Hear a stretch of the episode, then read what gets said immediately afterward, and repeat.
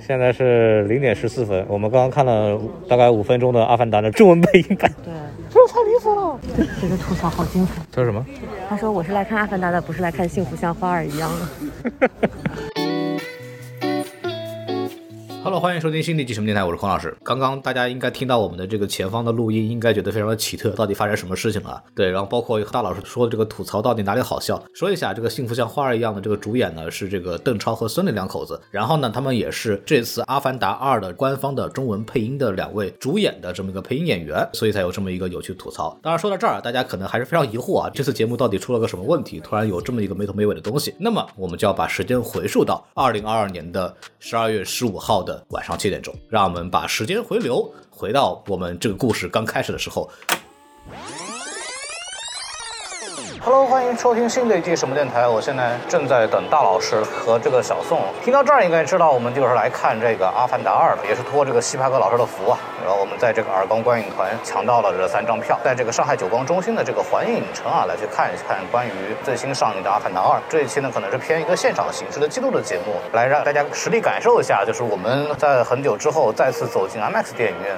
去看这部电影的一种什么样的一个心情？我们可能会穿插一些相关的实际的采访，或者分享一些即时的感受吧。然后让我们大家敬请期待。现在我正在等大老师过来吃饭，然后我们一会儿见。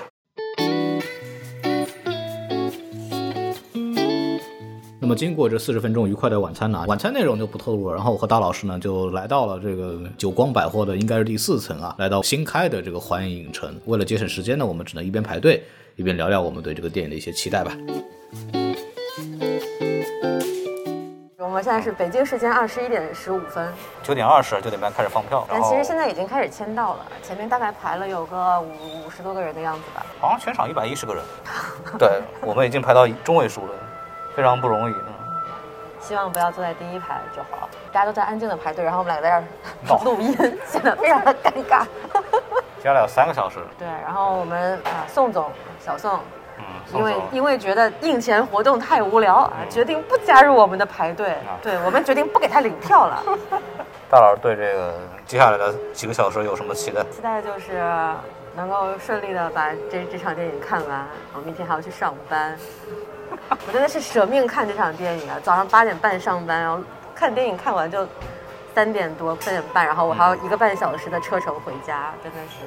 希望他值得，他不值得，还有谁值得呢？真的没有办法了。你得对卡神有信心。对，然后郭连凯跟我说，他嗯期待不能特别高，谨慎期待，就是你不能指望像当年《阿凡达一》对你的那种震撼来去期待啊。他比《阿凡达一》确实有进步，但是进步的没有那么划时代。啊，对，就是。那我们那我们相信郭老师，好吗？我们相信郭老师。他就跟我说，千万不要去看《心理题》。对，已经现在就是因为已经点映了大概有一天了吧，昨天开始就有了，所以就网上各种各样吐槽 Cinity 的，什么放到一半，什么屏幕黑了的都有。对，IMAX 也说不定。啊，这次 IMAX 的很很神奇的是没有 4K，然后说不知道有没有机会之后会补这种盘这种格式，哎，如果补的话可以再看。然后我昨天花了一个小时时间劝说我的同事不要买数字 IMAX。我们好歹买的是一个激光场啊。他们说能有什么区别？我说区别大了去了。哎，在这儿给大家介绍一下我们这个身处的这个环境啊，毕竟是首映场是吧？仪式感还是做的非常强大，现场的布置啊，包括还有很多周边啊，非常有意思。上海这么久，好不容易出现的这个海外大片的零点场啊，多少还是有点整活的啊。对这个耳光观影团的这个周边相当的丰富啊，就我看到的什么各种大小、各种 size 的海报，还有什么还有美元，头之尾长张二，体之尾高八尺啊！我的天哪！甚至还提供阿凡达合影服务，分分钟心花怒放，好不好？嗯，对。徐峥老师一会儿来了。啊，这边还搞了个气球房，你看海底世界。就是我们现在这个戴着个口罩啊，还没有进入阿凡达的水底世界，已经开始进入自己的呼吸的。已经开始窒息了，已经开始窒息了，代入感非常强烈。感觉这半场的座位已经没有了。现场选座这个事情也是非常的狠啊。我们三位坐哪里？一下名字给我。来来来，三张票。那么取完票之后，其实剩下还有两三个小时时间，所以我们就决定呢，那好不容易来到现场来录音呢，那就及时采访一下同样跟我们提早很久来排队领票的观众啊，他们一定对这个电影还是有很多的期待和热情的。然后呢，我们首先就选择了排队排在第一位、最早来的那位女士啊，让她来聊一聊这个感受。我们们捉到了一位观众啊，这个是在我们观影团排在第一位的这个观众，来向大家介绍一下你自己吧。姓董，你今天是第一个过来，你大概几点钟过来排队的呢？因为他们说的可以早一点来领票，然后我又想要后面的位置，反正是晚上有空嘛，下了班就直接过来了。哦，那大概排了多长时间开始领票？还好吧，我们因为是他要到九点二十才开始，我们差不多是八点二十到的，就等提前了一个小时。吧。哦哦。然后正好有彩绘，所以就在那边跟他们聊聊天，还顺便画了个阿凡达的彩绘。因为就是今天的票在两分钟里面就秒完了，所以当时没买到，就买了昨天的。啊。后来推荐大家一定要来看，既然看的话，就是要选最好的影厅。据说环影这边现在目前是上海顶级，因为最近羊比较多，所以很幸运的又等到了别人的退票。这样子。对。是的。要说结合后面的情况来看呢，咱就说他不能毒奶啊，不能毒奶。当然，我们也采访了其他的观众啊，我们会发现，除了刚刚这个阿姨的严肃、严谨、认真的评价和筛选之外呢，我们也惊喜的发现了很多很奇特、荒腔走板的观影理由和观影需求。那那二位今天来这边观影，对《阿凡达二》有什么期待呢？没什么期待，这样可以说的吗？我期待中途可以暂停，给我上个厕所。这样子，听说中东那边有一些电影院放映是会有中场休息的，是有中场休息。对对对，印度也是有的。我们在想，就是今年的形式，就是到了二零二二年，技术如此发达，就是我们可不可以就是在看的过程当中，它突然从三 D 变四 D，就是比如说阿凡达突然坐到我的身边，跟我一起看电影这种。据我所知，我们现场是有阿凡达的。哦，但我看到了，我看到了耶。嗯，一会儿就撕破荧幕冲上来。好耶，好耶。对对对，不虚此行。那今天二位来观影，对这个电影本身有什么期待吗？其实是蛮久想体验一下这种，呃，视觉上的冲击。虽然说也有看剧透说可能大家不应该期待剧情，但是我觉得在这样一个场景体验下的话，你已经置身那个环境当中的话，剧情可能对于我这种观众来说，我就是已经进入环境中就已经觉得是一种体验了。因为我们两个人是第一部没有一起看，所以今天一定要来一起看第二部。对，是是是，是圆满的一个梦。呃，算了。张老师，咱能不能换点专业向的素材啊？对对对，就想聊一下，看几位对电影有没有什么期待呢？期待对于剧情的话，应该也猜了个十之八九了。唯一的就是说，在特效上能不能给到我们更大的惊喜吧？哦，那是零九年的时候还小嘛，没办法在荧幕上第一次见证三 D，。然后这一次卡梅隆带来的这一部巅峰之作，非常让人期待了。感觉这个表达非常专业啊，这个是专业的影迷吗？这是？那你会关注特效的哪个部分呢？它给人带来的震撼了，对吧？3D 所带来的体验感是，尤其是在影院这种直观的情况下，跟家里坐在电脑前那种 2D 的完全没办法匹敌的，对吧？那就是这种特效能够驱使你来这个周四的晚上看这个。对，而且是点映场和小伙伴们一起，然后还能拿到一些礼品，所以。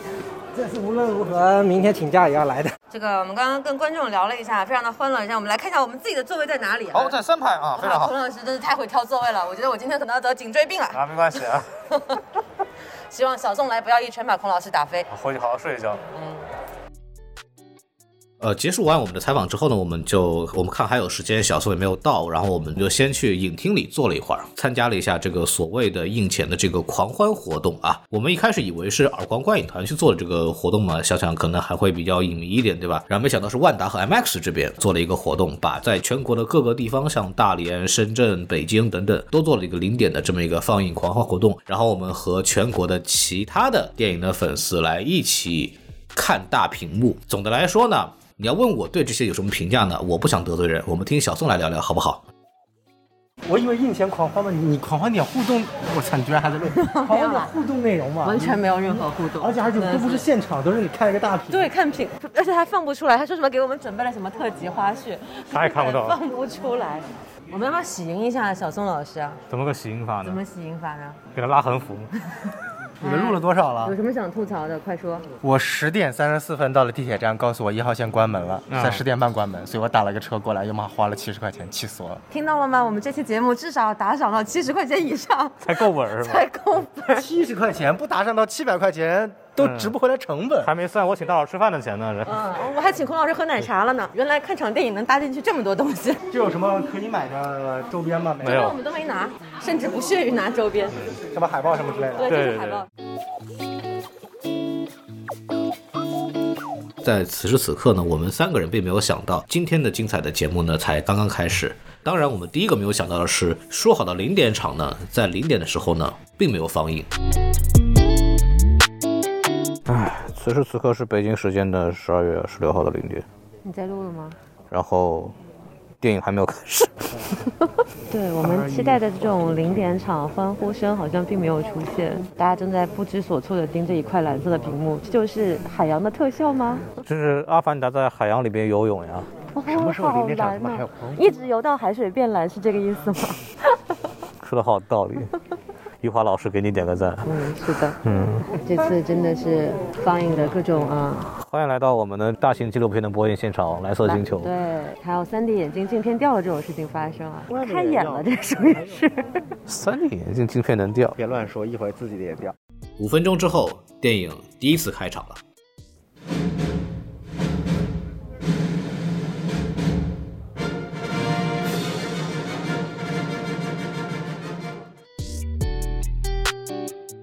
那为什么我要说第一次呢？是因为正如大家之前所听，它第一次成功的放成了中文配音版。倒不是说我们对中文配音这件事有多么不满啊，但是第一啊，我们确实是买的英文原版的票。第二呢，作为一个首映的这个零点场啊，作为一个普通影迷的一个共识呢，我们都是希望以原声原音的方式来去欣赏一部电影的。所以这也是为什么第一次放成中文版会引起这么大愤慨的一个主要的原因。那我个人呢，也不介意把这个骂街发第二遍。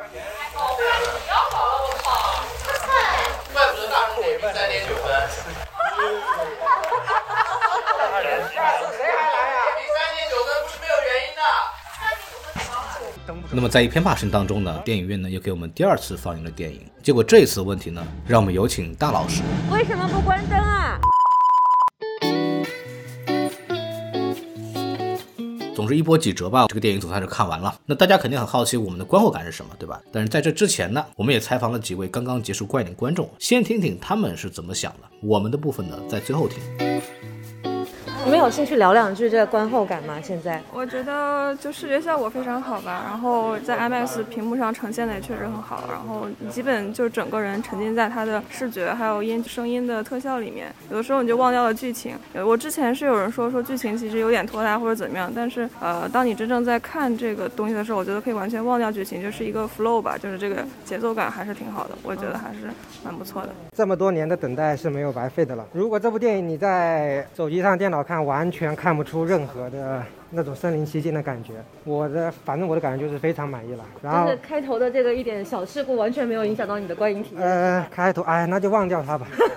美好的事物总是要历经坎坷才能获得的。哇，这个说得好，嗯，可以。还有还有什么？还有什么其他的？然后我现在就很疑惑，下一步他们该怎么拍？下一步还能带给我们什么样的惊喜？所以还是会一样的，非常期待。那是那是那是。好，就这样，谢谢你。好的好的。有没有想吐槽的？吐槽不怕剧透吗？没关系没关系，因为我们就是默认都是大家都是看过的。呃，几点？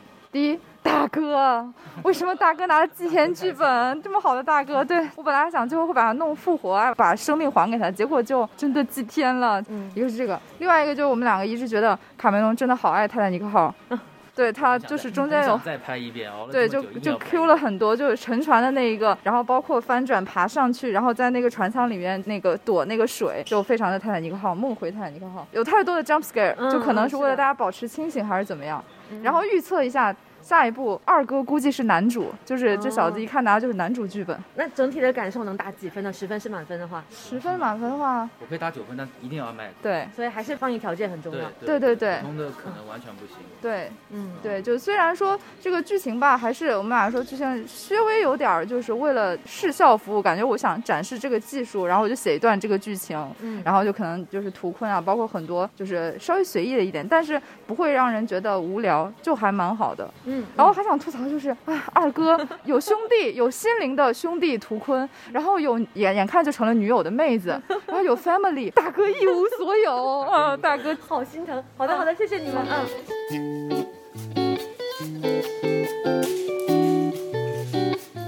好，那么在采访之后呢，我们的计时部分呢就到此结束了，感谢大家的收听和新尝试。那么我们在最后的环节呢，就给大家送上我们五位主播对这个《阿凡达》看完之后的一些阶段的评价。这个完整的这个影评节目呢，我们会在之后五个人在一起合体聊聊这部电影啊，这个大家可以之后期待一下。那么我们首先有请这个本电台第一卡吹西多老师给大家聊聊他对这部电影的一些非常正向的评价。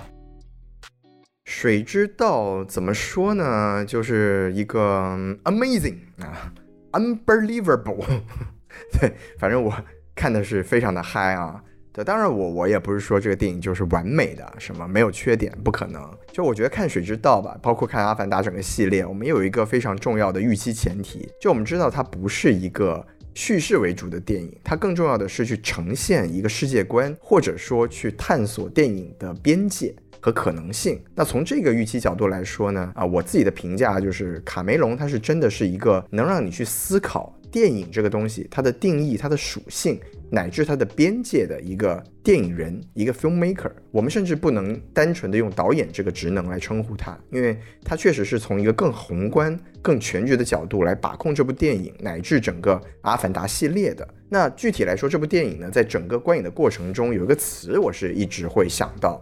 就是马丁形容啊，漫威的那个词 theme park 主题公园。但是，在我这里，它完全不是一个负面的词语啊。一个背景知识就是说，在这个啊奥兰多的迪士尼公园，它里面是有一个阿凡达的 ride 一个项目。然后它这个项目的内容就是你骑在这个 Banshee 上面。潘多拉星球那个飞行兽，然后就可以从高空飞过整个星球，去领略这个星球的一些美景和一些氛围。它强调的就是一个体验感和一个沉浸感。那我认为《水之道》这部电影啊，尤其是在第二幕，在这个水世界的部分呢，它是非常可怕的，去还原了一种这种沉浸感和体验感的。而它只用了一块巨幕和一个 3D 眼镜。你想一想，在这个迪士尼公园里面，一个主题公园里面，它的一个这种游玩项目，那必然是。将所有的这种娱乐的高精尖科技都融在一起，而且只要你去体验三到五分钟，那在这个电影院里面，你可以有一个三个小时的时间来体验这种感觉，我觉得这是很可怕的。然后特别是呢，比如说在这个电影里面，它有一段在水下的这个追逐戏吧，就是人类猎杀的那种机器人和纳威人在水里面，那个时候有水波、有光影，然后有水草的摆动。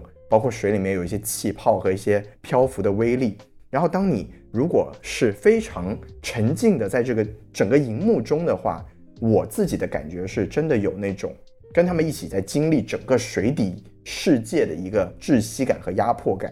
这个东西我觉得在一个电影的边界上是有一个新的突破。对我来说，这个是非常非常印象深刻的部分。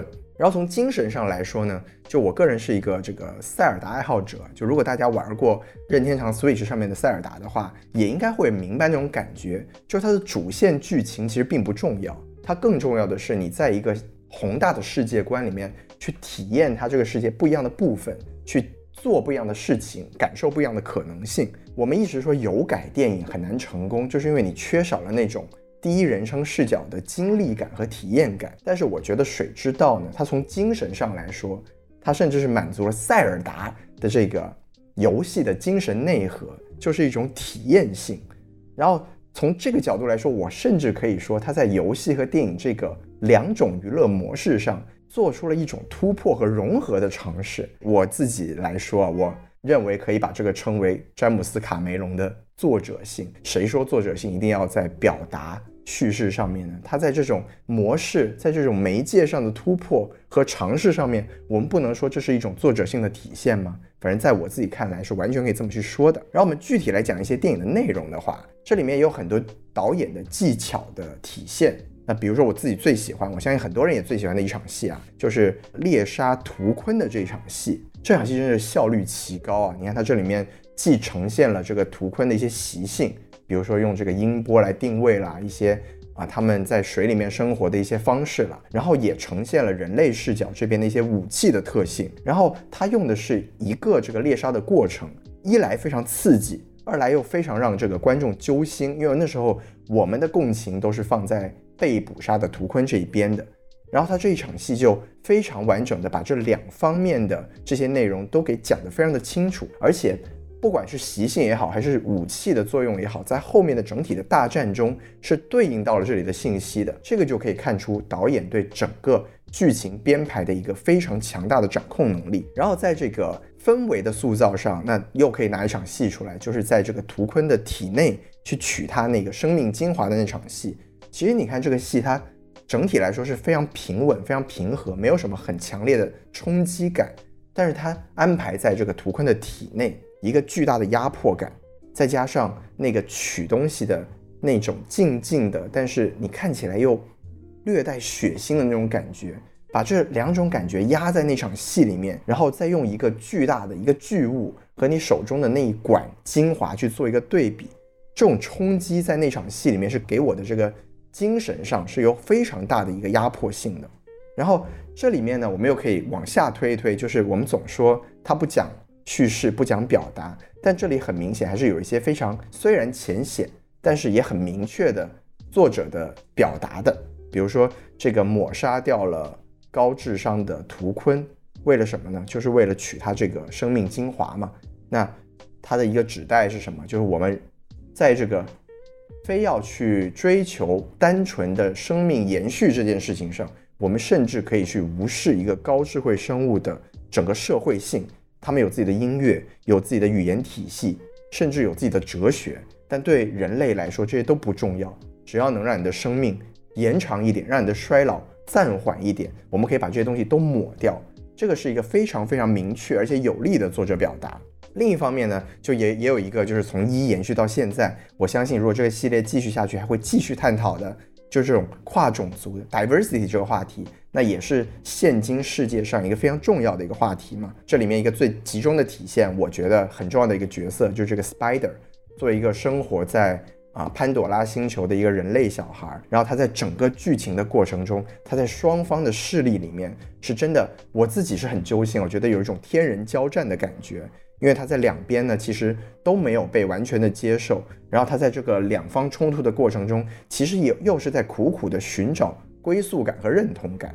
这当然也有可能是我作为一个曾经的一个留学生，海外漂流的人员、漂泊的人员啦，就会有这种寻找归宿感的一个非常强烈的共情在这个角色的身上，而其中。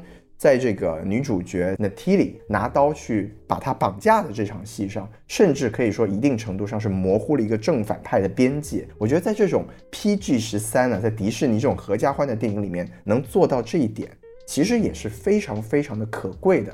就是我觉得我们很难去说他是没有作者表达的，至少在我这里，我觉得我是能读出很多他想要表达的一些意义。然后最后呢，我们说了这么多，你看虽然评价都非常的正面，但我还是不得不说，就是这部电影它还是有门槛的。就是我觉得你在看这部电影的时候，因为它的故事性并没有那么的强，但是它的沉浸感很强，那么它就需要我们在观影的时候呢，真正的去完成这个所谓的观影的仪式感。我们去把自己的思绪给屏蔽，把它给放空，然后戴上眼镜，把注意力都放在这个屏幕上，去忘记自己在社会中的一个属性，然后全心全意的进入这个电影里面去。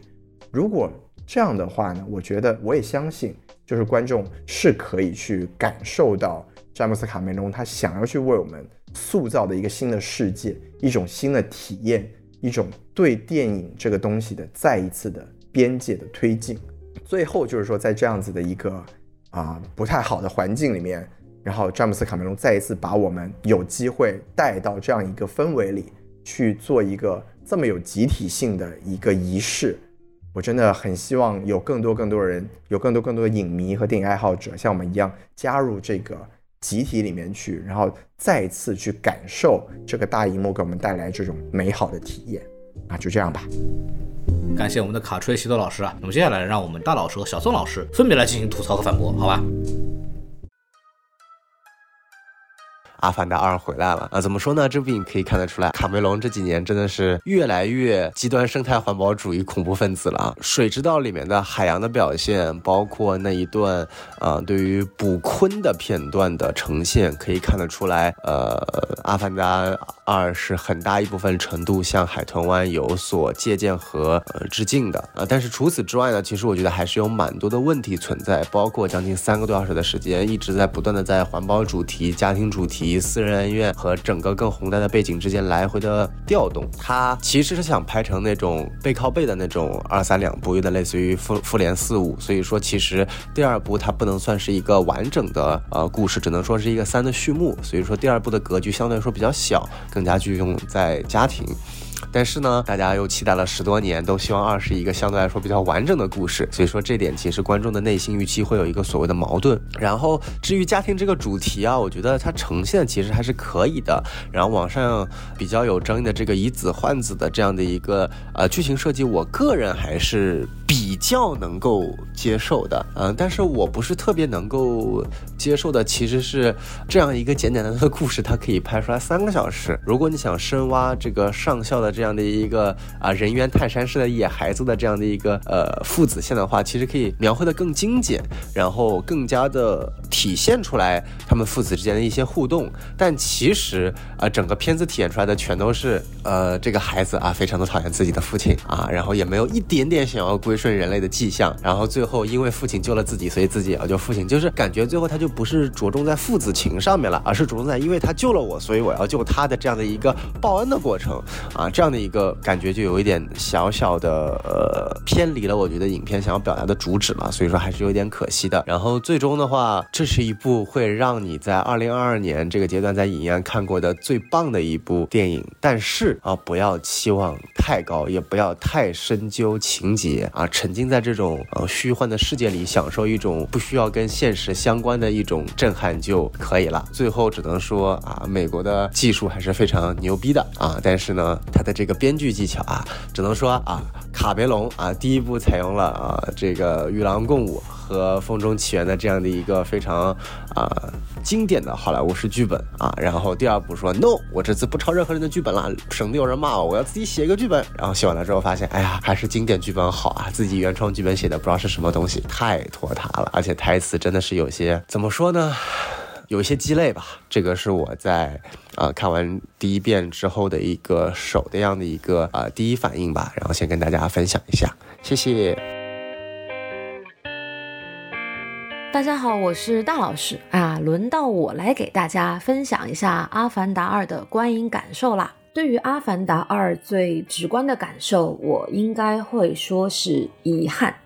呃，最主要的原因还是因为没有能够在观影的时候集中精神、全情投入、沉浸到电影中去。一百九十二分钟的零点场，对于我这种。早八上班的人来说，的确是过于挑战了。呃，不知道我们的听友里有没有同样观看零点场的朋友，有没有类似的感受？呃，在前瞻节目中，我们也提到过，越是技术规格高的电影，对于放映条件、观影环境以及观影状态的门槛要求越高。这其中每一个环节的缺损，都会造成观影体验的急速下降。阿凡达水之道就是那种只有在最好的影厅，影厅里最好的位置，用最集中的精神才能体验的一部电影。而我就是在精神疲惫，坐在 IMAX 厅前排靠边，放映事故频发的状况下观看了这部电影。呃，的确是非常的遗憾啦。呃，另外一点，与身边的朋友交流之后的感受就是，对于普通观众来说。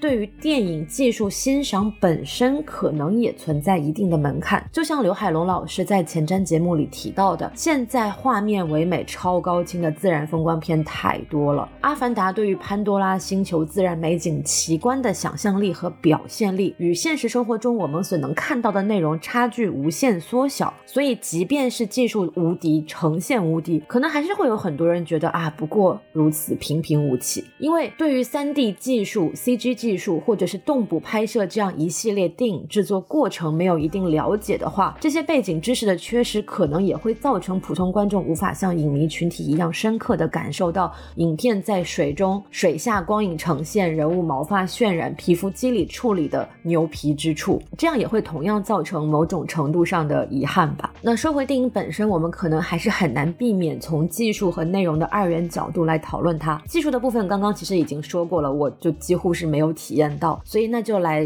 浅浅讲一下内容吧。主题来说，《阿凡达：水之道》没有什么太大的拓展，还是讲的文明冲突那些事情嘛。但是融入了很多家庭、环保、友谊，呃，包括跨物种友谊的戏份。故事讲述的切口也变成了更小的复仇。虽然剧情老套，但是还是依然要佩服卡梅隆对于影片节奏的把控。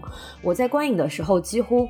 两三次都要昏睡过去的时候，都是被关键剧情推进给强行唤醒。一次是 Jake 一家举家飞到海洋部落，一次是潘多拉捕鲸，还有一次是反派上校以鲸鱼为诱饵，对他应该叫图坤，但是就叫他鲸鱼吧，随便了。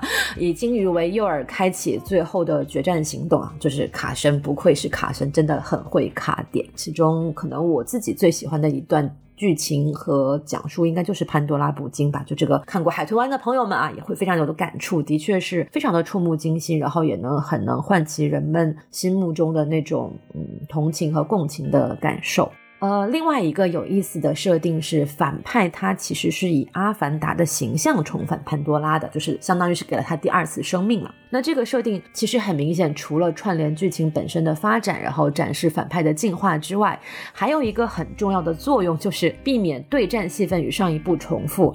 但是，虽然没有跟十二年前的《阿凡达一》重复，但跟二十五年前的《泰坦尼克号》重复了呀！我的原本期待是技术进化之后，正反派阿凡达可以拳拳到肉，多打一会儿啊，就像双子杀手那样子打架。但是好像就直接跳过了这个环节，进入了一个滨海沉船的杰克肉丝宇宙。而且在《阿凡达一》里还能跟天空人团战的那位人，就直接集体隐身了。海洋族甚至都没有参与最终的决战环节。那纳威星土著最大的战力输出来自一条鲸鱼。呃，当然啦，我也很理解以上的内容遗憾，主要是来自于电影篇幅有限。因为好像我们在微博上也看到了，卡梅隆说他有九个多小时的特效素材还可以再添加。那我们就像期待扎克施耐德的导演版一样，期待一下卡梅隆的导演版吧。可能目前我能想到的就是这些。至于其他的方面，也许等二刷之后会有更多的感受，那就有机会再来跟大家做分享。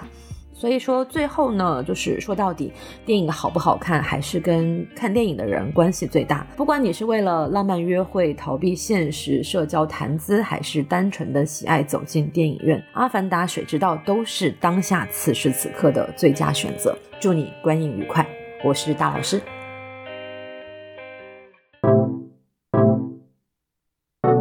那么还是感谢三位老师之前的这个呃从正反两方向精彩的评论啊，非常的客观公允，也说明我们电台的这个观点的多元性非常强烈。那么到我的话，其实我就不说一些很正儿八经的、很专业的、很认真的影评了。我其实要说几个点，首先是看什么格式的问题。在我录音之前呢，我是把这个 3D MX 激光厅的版本以及杜比的这个影厅的版本都看了一遍。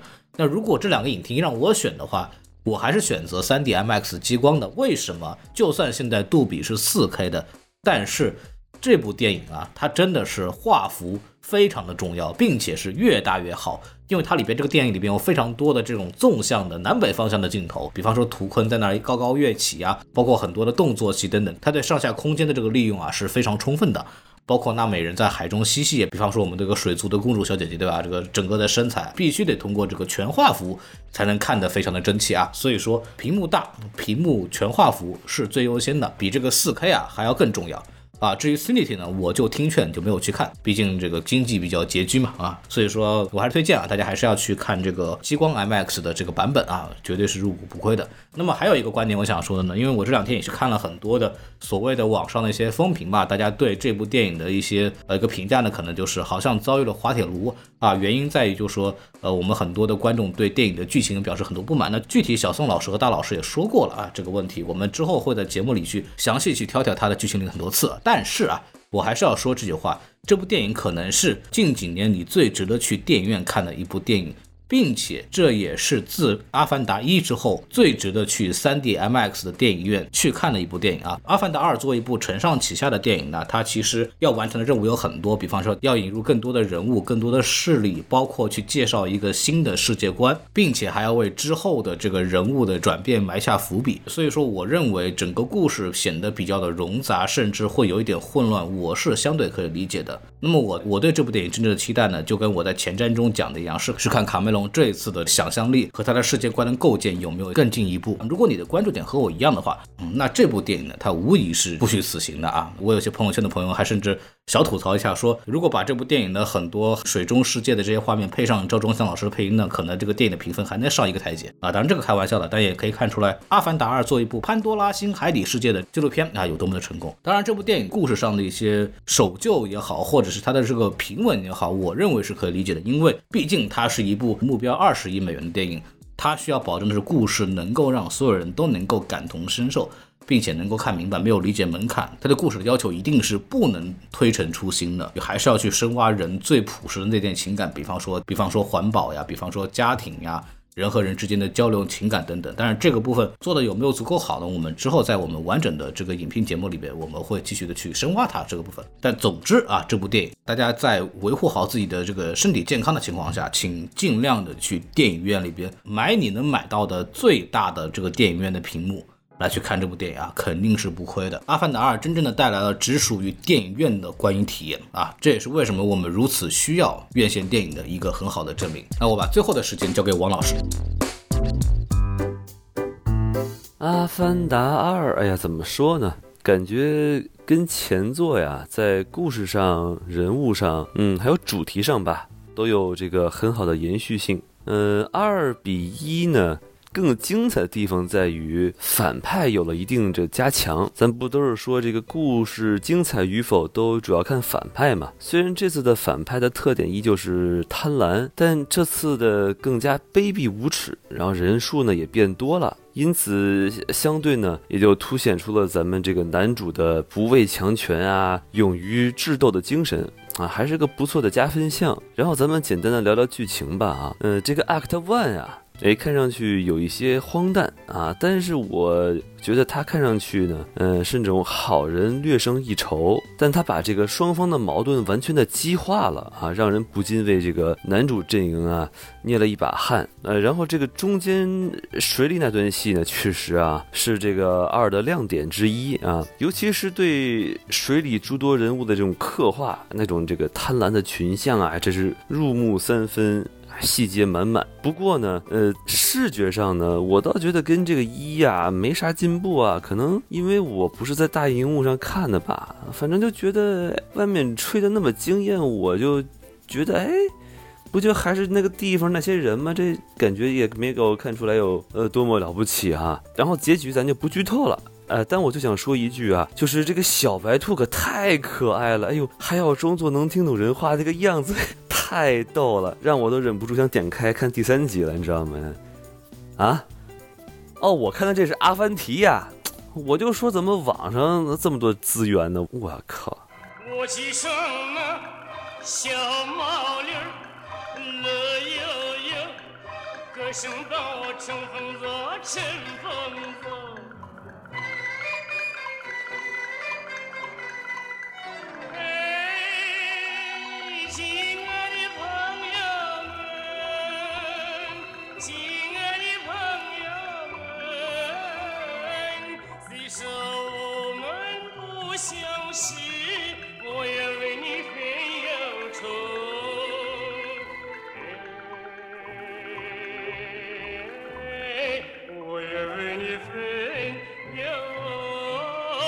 世